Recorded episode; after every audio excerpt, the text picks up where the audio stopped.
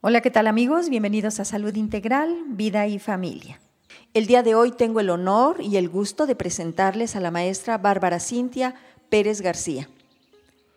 Ella es egresada de la Universidad Autónoma Metropolitana, Xochimilco, en 1991. Egresó como psicóloga social, diplomada en psicodrama en 1998, maestra en terapia familiar por el Instituto Latinoamericano de Estudios de la Familia en 2001, terapeuta familiar de neurodesarrollo y comunicación, diplomada en psicología de lo femenino basada en la teoría de Jung por el Centro de, la Pareja Interna en Metepec, Estado de México, consteladora familiar y bueno, actualmente se dedica a ser terapeuta familiar en Enlace Familiar AC. Un currículum mucho más amplio, pero bueno, por cuestiones de tiempo aquí le dejamos. Muchísimas gracias, maestra, por haber aceptado esta entrevista para Salud Integral, Vida y Familia. No, pues al contrario, doctora, muchas gracias por la invitación. Estoy aquí con mucho gusto, con mucho entusiasmo. Muchas gracias, maestra. ¿Cómo ven? El tema me parece de suma importancia.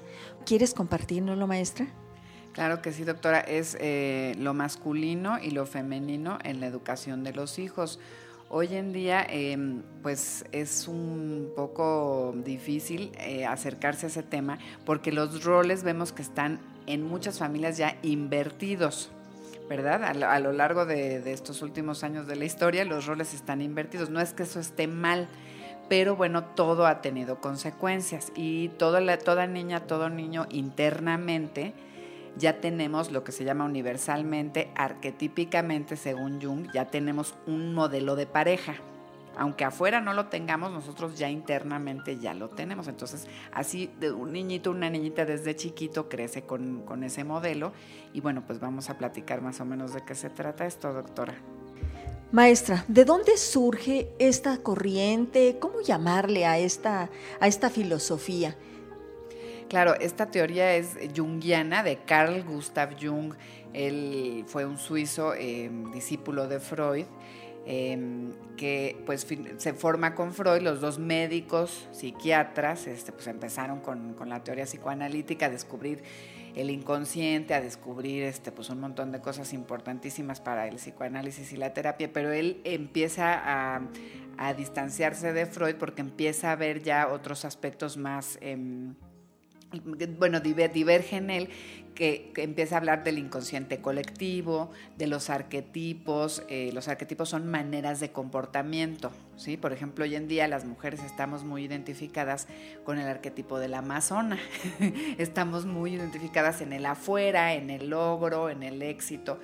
Eh, y los hombres también tienen arquetipos para Jung, ¿no? que son maneras de comportamiento. Los hombres este, tienen varios arquetipos, como sería el arquetipo del héroe, pues que es el favorito de todo mundo, eh, de, sacar, digamos, esa parte internamente, pero que se ve proyectada en alguien de afuera. ¿no? Entonces, en varios eh, aspectos ya empezaron a, a divergir sus, sus, teorías, entonces al final de la vida se acabaron separando, pero se formaron inicialmente juntos. Muy bien. ¿Y dónde vemos lo masculino y lo femenino? Pues doctora, lo vemos en todo, en todo lo que nos rodea, em, tanto internamente, como Freud descubre que nosotros psíquicamente tenemos el andrógino, lo que él llamó el andrógino, que es lo, pues el hombre y la mujer, ¿no? Internalizados, incluso pues nuestros cromosomas, ¿no? Vienen este, de lo femenino y lo masculino este, nuestra célula, ¿no? que se formó de, mamá y papá, todas nuestras células. Este, pero bueno, lo, observamos en la naturaleza, no tanto como en igual, partes iguales, sino en, digamos, en, proporciones. No es que una sea más importante que la otra pero eh, las dos son igual de válidas para, para, la, para, la, vida. Lo que sucede hoy en día es que se sobrevalora lo masculino, que sería, digamos, el éxito, la lógica, eh, la razón, los logros, y se está devaluando lo femenino, que puede ser el amor, la unión, la equidad, la justicia, la aceptación, todo eso como que hoy en día es más devaluado. Entonces lo que tenemos que lograr pues es el equilibrio. El equilibrio tan difícil desde lo individual. Estamos viendo grandes problemas en las familias, como le decía en un principio, y sin embargo ya de entradas en el tema maestra, ¿cuál es la función de la madre desde lo femenino. Pues es una función vital, doctora, usted eh, seguramente ya lo sabe, desde que el bebé pues está en el vientre de la mamá y al nacer este, se nutre de ella, no solamente en lo físico, ¿no? sino también lo emocional. Lo más importante es que esa fusión que se va a ir dando, sobre todo en los primeros dos años de vida entre bebé y mamá, pues es lo que va a marcar a ese bebé para, sentirse seguro, para sentir el amor de, toda, de toda su vida, ¿no? La mamá debe aceptarlo incondicionalmente, o sea, es como fundirse, como ser una planta, un puerto seguro para ese bebé a partir de, eso, pues el bebé va a poder salir al mundo, que es la función del papá. O sea, la función del papá sería a los dos, tres años ya empezar a llevar al bebé al mundo de afuera. Pero la mamá conecta al bebé con su mundo interno. Perfecto. ¿Qué situación tan, tan crítica tenemos con estos cambios de roles como tú habías dicho? Entonces, ¿qué está sucediendo con los niños que son criados por los padres o qué está sucediendo con los niños que están criados, tienen esa crianza por la nana tele o por, por otras personas que no tienen un vínculo sanguíneo, parental, con estos chicos. ¿Qué es lo que está pasando aquí? Bueno, pues sí, em, en el mejor de los casos esos niños pues reciben amor finalmente de quien sea, ¿no? De sea de la, de la nana, de, de la abuelita, de la tía, no, la madrina, este, finalmente si reciben ese amor, eh, no tiene que ser forzosamente su mamá biológica, ¿no? Claro que lo mejor sería pues que la mamá desde de la propia sangre se lo transmita. Si un niño crece con amor, con aceptación, eh, pues va a ser un adulto sano, esperemos, ¿no? Funcional eh, en, lo que, en lo que haga pero este pero digamos no es no es una regla no o sea alguien puede puede nacer en un orfanato puede crecer en un orfanato y crecer sano. Digamos que este que tiene que ver con, con lo que con lo que recibe si recibe aceptación si recibe amor pero si también recibe límites y reglas o sea aunque sea un padre soltero o una madre soltera esa mamá y esa papá si ese papá perdón si tiene internamente bien a su mamá y a su papá, introyectado, lo que se dice en psicoterapia, introyectados, pues va a formar personas sanas, o sea, que tenga el lado femenino sano y el lado masculino, el lado masculino que tiene que ver con orden, con disciplina, con reglas. Entonces tampoco es una, una fórmula, en el mejor de los casos queremos una mamá y un papá ahí presentes, pero cuando no se puede, pues internamente la mamá soltera o el papá soltero puede ir eh, pues transmitiendo todo eso al niño, ¿no? O a la niña. Cuando lo tienes bien introyectado, bien identificado. Pero ¿qué pasa con esta madre soltera que para empezar no, no aceptaba este embarazo? ¿Ya desde ahí hay un rechazo de su feminidad? ¿O de qué estará ese rechazo?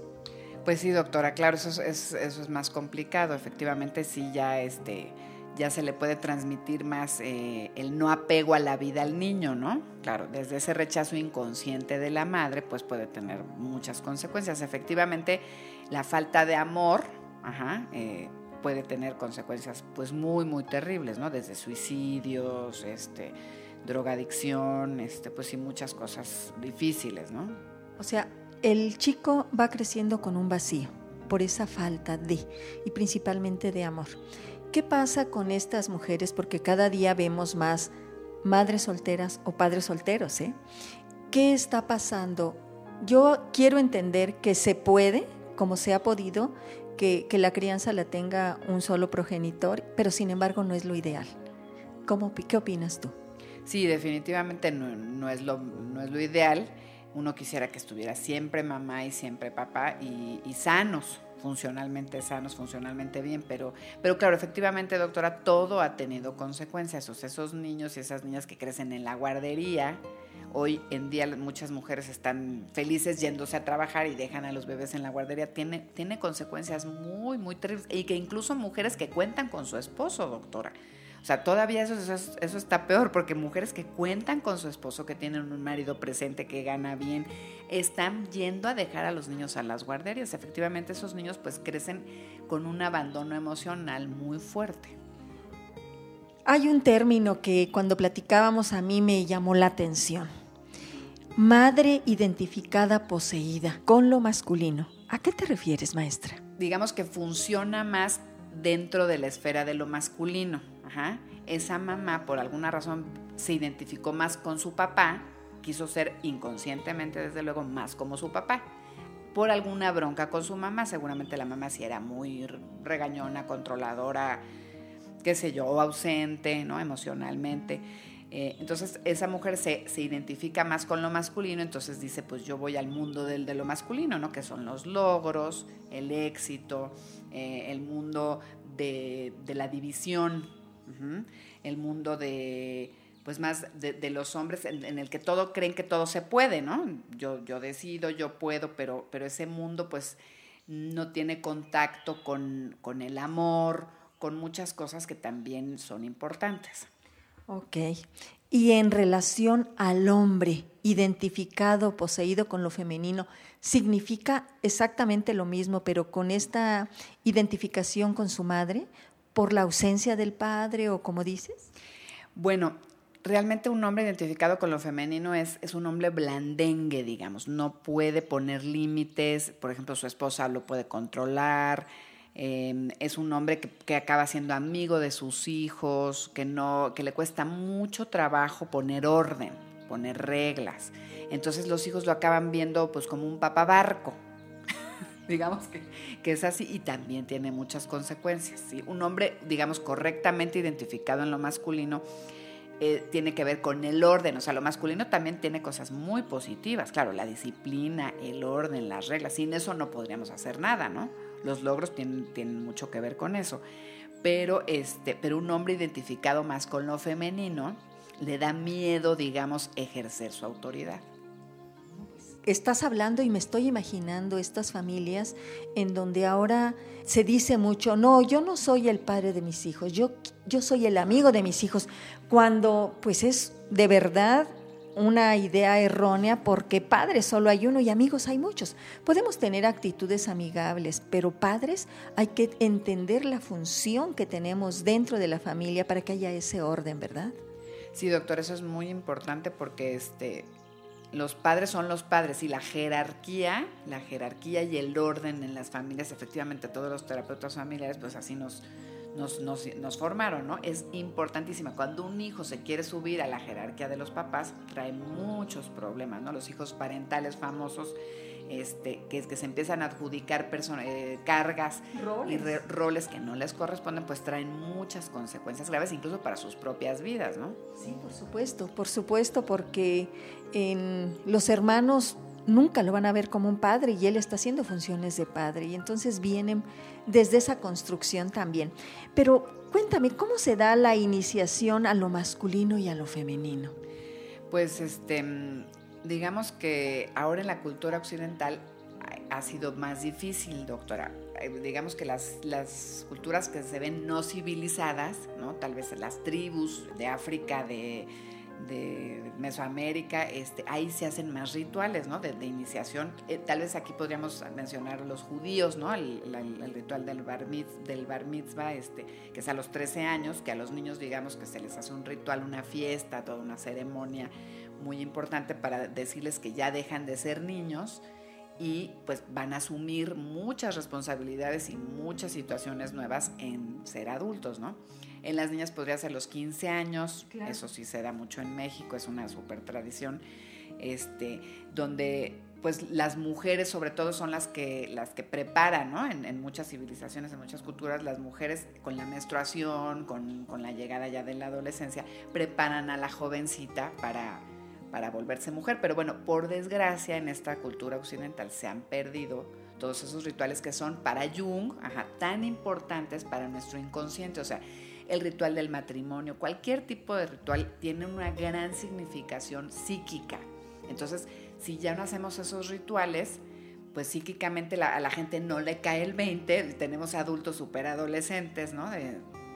Hombres tal vez más hombres que mujeres, no sé, hombres que tienen 30, 40 años y se siguen comportando como si, como, como el, puber eterno, ¿no? Que también se menciona eh, lo es lo que está pasando también muy, mucho hoy en día, ¿no?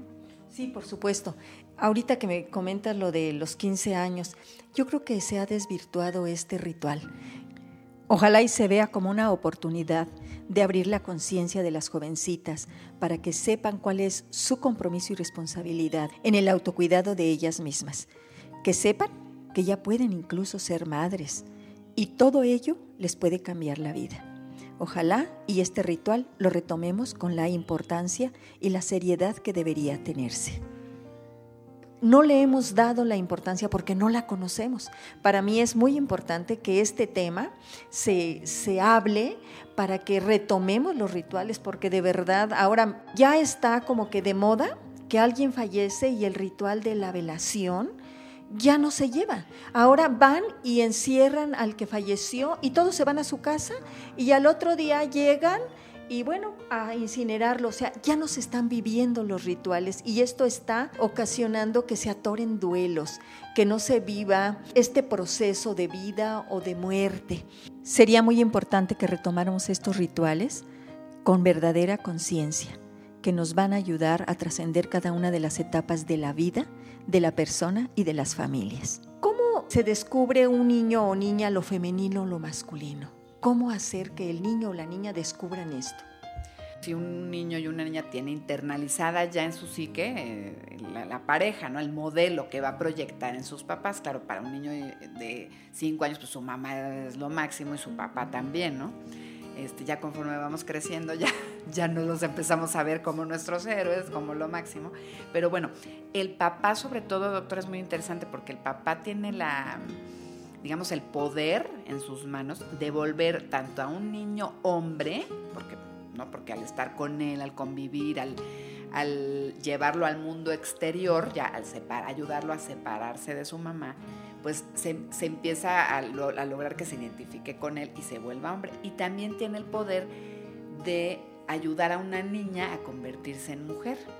Claro, porque, porque de, manera sana, no obviamente no erótica ni incestuosa ni nada, un papá pues tiene todo, todo los recursos de ayudar a una niña, ¿no? A decirle, a darle la seguridad, a, este, a reforzarle la autoestima, a, empezar a decirle qué bonita está, lo, lo que vale, ¿no? Este, lo que, lo que le gustaría proyectar en, un futuro para ella. Entonces, un papá es muy importante para, para los dos. En la adolescencia, Jung plantea, o sea, que los primeros, bueno, en todas las teorías psicoanalíticas, ¿no? De terapias, en la, digamos, los primeros años de vida, la mamá es la más importante, ¿no? Hasta los 10, 12 años, pues la mamá es la que, pues la que crece al bebé, ¿no? Al niño. Y después, en la adolescencia, entra el papá. Tiene que entrar mucho, mucho, mucho con, con autoridad, no autoritarismo, con una ley, con un orden, y él es el que va a ayudar a esos jovencitos a ir al mundo, a ir al mundo con seguridad, con, confianza em, y con valor, dándoles el valor, por supuesto, que, que, merecen ¿no? el jovencito y la jovencita. Sí. En un principio tú decías que los dos primeros años son eh, vitales en el apego, si podemos dar ese término, con la madre y a partir de los tres, eh, como que el reforzar de parte de la madre. Por supuesto que no quiere decir esto que, a ver, padre, mantente ausente, si lo que estamos, lo que estamos promoviendo es que el hombre se involucre desde el embarazo de su esposa, que esté presente, que esté acompañando. Yo creo que ahí va a ser mucho más enriquecedor, pero por supuesto, antes de los seis años se termina de completar la personalidad, a los seis se termina de completar. Y qué bendición poder estar presente los dos padres, porque vamos enriquecer mucho más la personalidad de este chico, ¿no? Yo quiero entender que hay oportunidad siempre, y siempre lo hemos dicho, de recomponer el rumbo. La terapia de pareja creo que siempre es una oportunidad de volver a tomar el orden de las familias, porque la cabeza de familia es la pareja. ¿Cómo y en qué consiste la terapia de pareja desde esta teoría, maestra? Pues es muy interesante, doctora, y muy compleja a la vez, em, porque lo que se ve, bueno, en terapia de pareja es que a partir del conflicto está el crecimiento. Claro, uno no quisiera, nuestro ego dice, yo quiero que mi vida sea plana, que nunca tenga problemas, que todo fluya muy bonito pero eh, nuestro ser más profundo, nuestro sí mismo, eh, dice, pues yo, yo me junto con él para resolver lo que yo tengo que resolver. Entonces, bueno, del conflicto va a venir el crecimiento y el cambio.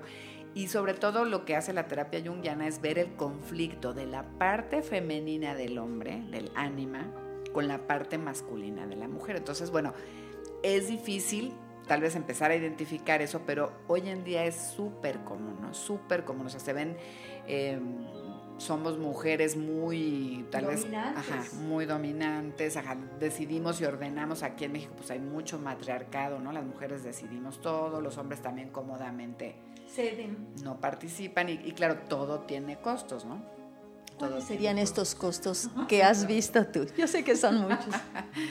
Ay, doctora, pues pues los costos pues tienen que ver con, con, con, que, con que los hombres pues sí difícilmente le han entrado a la paternidad, ¿no? O sea, tenemos que jalar, como usted dice, las mujeres, nosotras involucrar más a los hombres a la, paternidad, porque sí es, un papel muy cómodo no estar presente ahí, ¿no? Es decir, tú decides, tú ordena, tú manda, pero pues es desequilibrado, ¿no? Eso es un desequilibrio. Claro. ¿Y qué se está perdiendo? Pues si los chicos están, los, los niños, los adolescentes, eh, sobre todo, bueno, todas las teorías coinciden en que, por ejemplo, las adicciones tienen muchísimo que ver con una ausencia de papá, ¿no? Y un bloqueo de la mamá, sobre todo eso, más allá de que los hombres se ausentan, pues porque las mujeres bloqueamos inconscientemente que, que ellos estén ahí. Entonces, este, pues sí, sobre todo eh, puede tener un costo muy alto como hasta de, adicciones, ¿no? Que tienen que ver con un bloqueo que hace la mamá inconsciente, eso Hellinger lo dice todo el tiempo, un bloqueo que hace la mamá para que el papá no haga su función de papá. Entonces el, el hijo crece con, con, un coraje tal con la mamá que dice, pues yo rechazo la vida y me meto, me meto sustancias y hago cosas, ¿no? O sea, es, es muy complejo, ¿no? Muy... ¿Qué arquetipo predomina aquí, hablando de la mujer controladora, de la mujer que no cede el lugar al hombre? ¿Será la amazona? Sí, doctora, hoy en día es, la más popular, la que, la que estamos todas muy identificadas, la amazona, porque es la de los logros, la del carácter fuerte, dominante, este, pues incluso cómo, cómo son las amazonas, ¿no? Que están con su, con el arco y la flecha, ¿no? O sea, si una una, una, mujer muy fuerte. Efectivamente, las películas, si usted ve, todo están promoviendo eso, ¿no? Ya las mujeres hasta la fuerza física supuestamente llegó a la de los, a la de los hombres, que yo no creo que sea así. Pero bueno, hay otros arquetipos como la mamá, eh, que, que, están devaluándose hoy en día, ¿no? o la bruja, que, que, no es tanto la bruja, sino la mujer sabia. Okay. Es un arquetipo muy importante, ¿no? de, incluso también en las culturas, en las civilizaciones que supuestamente no son civilizaciones, ¿a quiénes se les da más importancia? Pues a los ancianos, ¿no? La anciana madre y el anciano son los que deciden. claro, y que ahora ya no se les considera. Ahora ya no. Esta, esta parte que me comentas de la devaluación de la mujer, te comentaba que he escuchado una canción que dice, ya basta de violencia, ya no lavo, ya no plancho, ya no, ya no guiso, ahora vete con otra, porque está viendo como que eso es violencia. Estamos equivocando esta función tan amorosa del generar, del dar dentro de la familia y entonces se le está vendiendo a las jóvenes como que hacer ama de casa en general con todas las funciones que ello implica y que, que, que crean pues un hogar como que está peleado con, lo, con la dignidad. ¿Lo has escuchado eso? Sí, doctora, qué bueno que toca este punto porque efectivamente, o sea, el, una, que una mujer esté en lo femenino no tiene nada que ver con ser abnegada, sí, ojo, porque eso es en lo que, quizá ya muchas personas están pensando equivocadamente, ¿no? Yo hago todo lo que mi esposo decide y ya estoy en lo femenino. No, Ajá. estar en lo femenino tiene que ver con mucho, mucho, abarca muchos más aspectos que eso, ¿no? Una mujer abnegada es la que niega sus propias necesidades, entonces, pues luego se la va a cobrar. claro. ¿verdad? Eso también tiene muchas consecuencias para ella y para su familia. Claro, una mujer en lo femenino eh, es una mujer aceptante, que, que, escucha. Que disfruta su Ándale, que disfruta, sí, disfruta, nutre, nutre este, emocionalmente, sobre todo, obviamente físicamente también, pues la comida es algo importantísimo hoy en día, ¿no? Y los hombres, que bueno que se están acercando a eso, también los hombres hoy en día están ya cocinando y nutriendo a las familias, que bueno, pero sí nutrir pues abarca muchísimo más que, que, nada más la comida, ¿no? Pero sí que no se entienda que una mujer en lo femenino es una mujer abnegada, no, eso tiene que ver con, con otras cuestiones mucho más profundas. Sí, tiene que ver mucho con el cómo vivo mi rol. El deber y el tener son muy agobiantes y sí, eh, dan sensación de una mujer sumisa, abnegada, que está sufriendo y padeciendo su cruz, cuando no es cierto, cuando ser una ama de casa es tan digno como ser una ejecutiva, pero hay que vivirlo desde el querer, ¿no? Desde el quiero nutrir, quiero amar, quiero dar lo mejor para mi familia, entendiendo el rol que tengo en esta familia. Y desde ahí también se transmite lo femenino. Efectivamente, doctora, sí, es, muy bonito, es, es muy muy devaluado el, estar en la casa haciendo cosas, pero sí es efectivamente igual de, valor, de válido, de valioso estar en una oficina ganando dinero y que bueno, también esas ejecutivas también han tenido que pagar precios muy caros porque muchas mujeres así están solas. Eso es lo que vemos en la realidad, o sea, o sea tampoco ha sido una solución. Yo entiendo entonces que cuando una pareja acude a terapia, porque está habiendo disfunción de pareja. Tenemos que investigar cómo le están viviendo cada uno su parte femenina y su parte masculina. Pues sí, doctora, y se va a notar, ahí se va a notar en la dinámica, en el diseño que tiene la pareja, se va a notar efectivamente cómo, están viviendo, cómo están viviendo esos roles, quién manda, quién, quién se queja, quién, eh, quién, está más ausente, ¿no? Quién se quiere salir de la relación, quién no se quiere involucrar, o sea, ahí luego, luego sale. Perfecto. Y es posible reconciliarse. Yo sé que en terapia, a final de cuentas, mucha gente abandona porque no nos gusta aceptar la realidad y no queremos cambiar. Queremos que el otro cambie, pero no queremos asumir la parte que nos toca. Es posible reconciliarse cada quien con su parte femenina las mujeres y con la masculina los hombres? Sí, definitivamente el trabajo interno, doctora, es la, solución que efectivamente muy poca gente quiere entrarle, ¿no? Porque, porque no es de tres sesiones, no es de cinco sesiones, no es de un ratito, es el trabajo interno y que no solamente puede ser terapia, puede ser psicoterapia y muchas otras cosas más, ¿no? Meditación, este, grupos de apoyo, digo, hay tantas, tantas opciones. La psicoterapia es un camino maravilloso, pero sí, este, sí se puede lograr el trabajo interno. Internamente empiezan a cambiar las cosas, claro, y empiezan automáticamente a cambiar afuera también, ¿no? Esto no está peleado con ninguna corriente eh, psicoterapéutica. Hablábamos en, en nuestra última sesión, que por cierto, amigos, los quiero invitar para que acudan los primeros miércoles de cada mes en el Colegio Médico de Querétaro a las sesiones que estamos brindando a público en general para que escuchen lo que está sucediendo, para que se enteren que siempre es posible recuperar la armonía familiar, recuperar el bienestar personal, el equilibrio, la paz, que siempre hay personas profesionales que pueden orientarlos, que pueden acompañarlos en estos procesos. Maestra, tú nos vas a hacer el honor de estar en la próxima sesión del Colegio Médico a las 6 de la tarde. Es miércoles 7 de, octubre, 6 de la tarde, Colegio Médico, que está ubicado en Ignacio Ramírez número 10, en el centro universitario. todos creo que aquí en Querétaro lo conocen. Platícanos, maestra, ¿qué esperas de esta conferencia? Y, e invita a nuestro público, por favor. Claro que sí, pues em, ahora sí que empezar a abrir las mentes y los corazones de las personas para, para este tema, ¿no? Porque que no está peleado con el feminismo, o sea, el feminismo ha tenido una gran razón de ser. Yo soy hija de feministas, mi mamá y todas mis tías fueron feministas militantes, o sea, eso tiene una gran tuvo una gran labor y un, un, valor enorme, ¿no? Las mujeres pues no estaríamos en las universidades, no estaríamos en los campos de trabajo si no es por el feminismo. Pero finalmente no hay que verlo rabiosamente, no hay que verlo radicalmente, efectivamente podemos estar en paz y reconciliarnos, tanto lo femenino como lo masculino.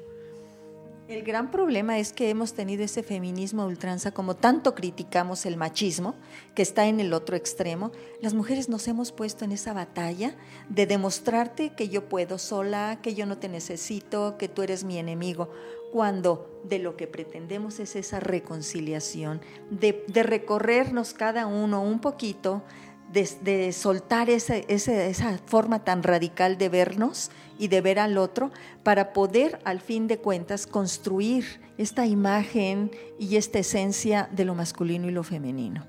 Algo que quieras compartirle a nuestro público para que se quede con una reflexión y para que acudan a tu conferencia, maestra.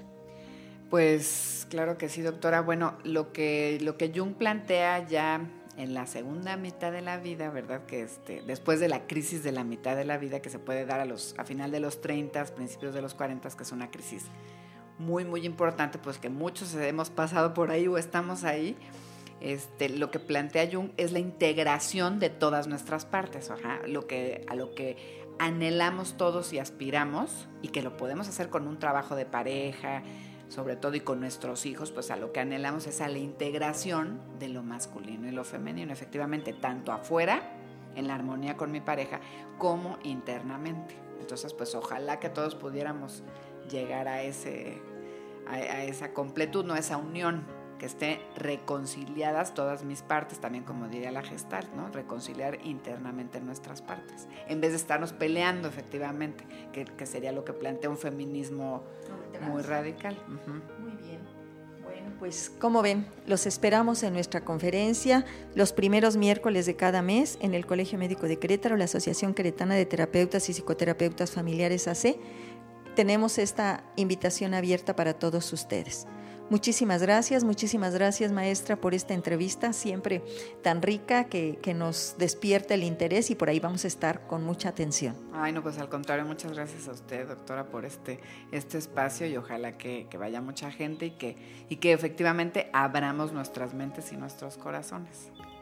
Como siempre, muchísimas gracias por su amable escucha y que tengan una excelente semana en la que hagan posible la reflexión y el equilibrio sobre este tema, que sin duda abonará para familias funcionales y sociedades más sanas. Muchísimas gracias.